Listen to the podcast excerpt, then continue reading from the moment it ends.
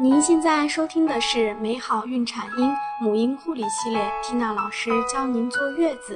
美好孕产婴，让爱回归家庭，用爱与科学呵护新生命的成长。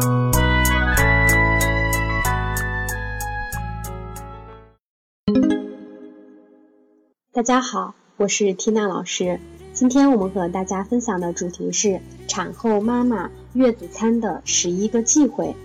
一忌呢，过早大量喝汤。如果新生儿刚出生就让妈妈大量喝汤，容易使产妇的乳房发生胀痛，加之产妇的乳头比较娇嫩，特别容易发生破损。一旦被细菌感染，就会引起乳腺感染。因此呢，产妇适宜在宝宝出生一周后，逐渐增加喝汤的量，以适应新生儿进食量的需要。而且一周后，每天也不可无限制的喝汤哦。喝汤要喝到不以乳房胀痛为原则。二忌给产妇喝浓汤，浓汤是指给产妇做的脂肪含量很高的汤，如猪蹄汤、肥鸡汤等等。产妇食用过高脂肪的食物，会使奶水中脂肪含量增加。这种高脂肪奶水不能让新生儿很好的吸收营养，还容易发生腹泻。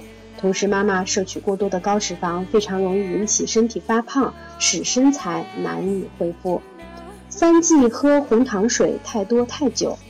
红糖虽然具有益气养血、健脾暖胃、驱散风寒、活血化瘀的功效，可以帮助产妇补充碳水化合物，促进恶露排出，从而帮助子宫恢复。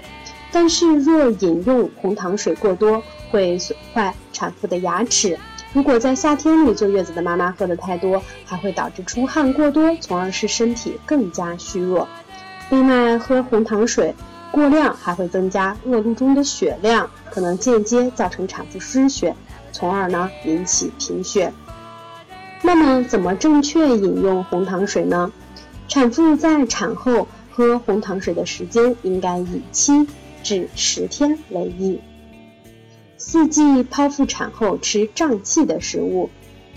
剖腹产后肠蠕动减慢，肠腔内有积气，容易在术后产生腹胀，所以在术后过多食用豆类食物会加重妈妈的腹胀感，这也不利于伤口的愈合。五忌月子里喝茶水，因为茶水中含有鞣酸。与食物中的铁结合后，会影响肠道对铁的吸收，引起产妇贫血。其次呢，茶水中含有咖啡因，多饮用会刺激大脑兴奋，影响妈妈的睡眠。最后，茶水中的咖啡因还可以通过乳汁进入新生儿的体内，使新生儿发生肠痉挛，出现无油啼哭的现象。六忌吃巧克力，巧克力中含有可可碱。它能够进入母乳，通过哺乳后，新生儿宝宝可能在体内吸收并蓄积。久而久之，可可碱会损伤新生儿的神经系统和心脏，并使肌肉松弛、排尿量增加，导致新生儿消化不良、睡觉不稳、经常爱哭闹。哺乳期间可以偶尔品尝，但是不可以经常食用。七忌产后就节食减肥。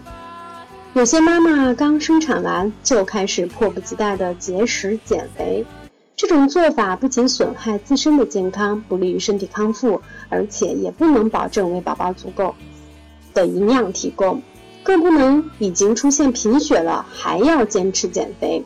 生育时，妈妈一般都会有或多或少的失血现象，出现产后贫血的可能性较大。产后贫血的新妈妈本来身体恢复的就比较慢，如果此时又急着瘦身，不仅没有很好的解决贫血的问题，反而会加重贫血的状况。八忌吃硬、咸、生冷、辛辣的食物。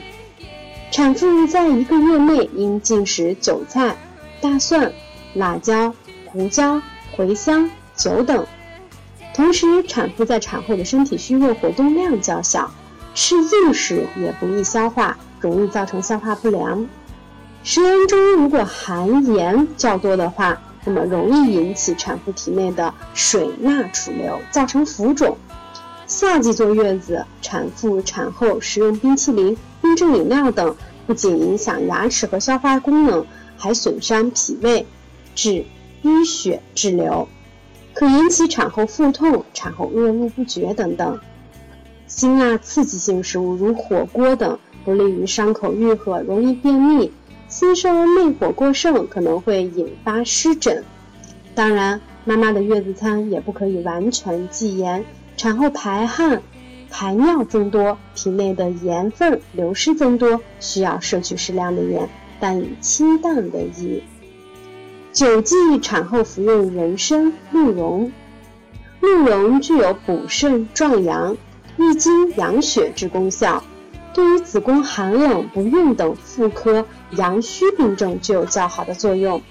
但是产妇在产后容易阴虚亏损、阴血不足、阳气偏旺，如果服用鹿茸会导致阳气更旺、阳气更损，而人参呢大补元气。但产妇服用人参会影响恶露的排出。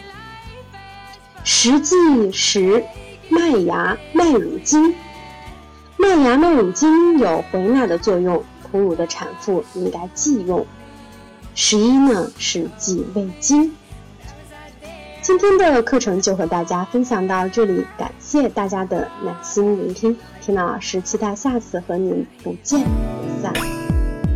更多精彩内容，请关注微信公众号“美好孕产音”，知识分享、交流互动、在线答疑。我和其他宝妈期待您的加入哦。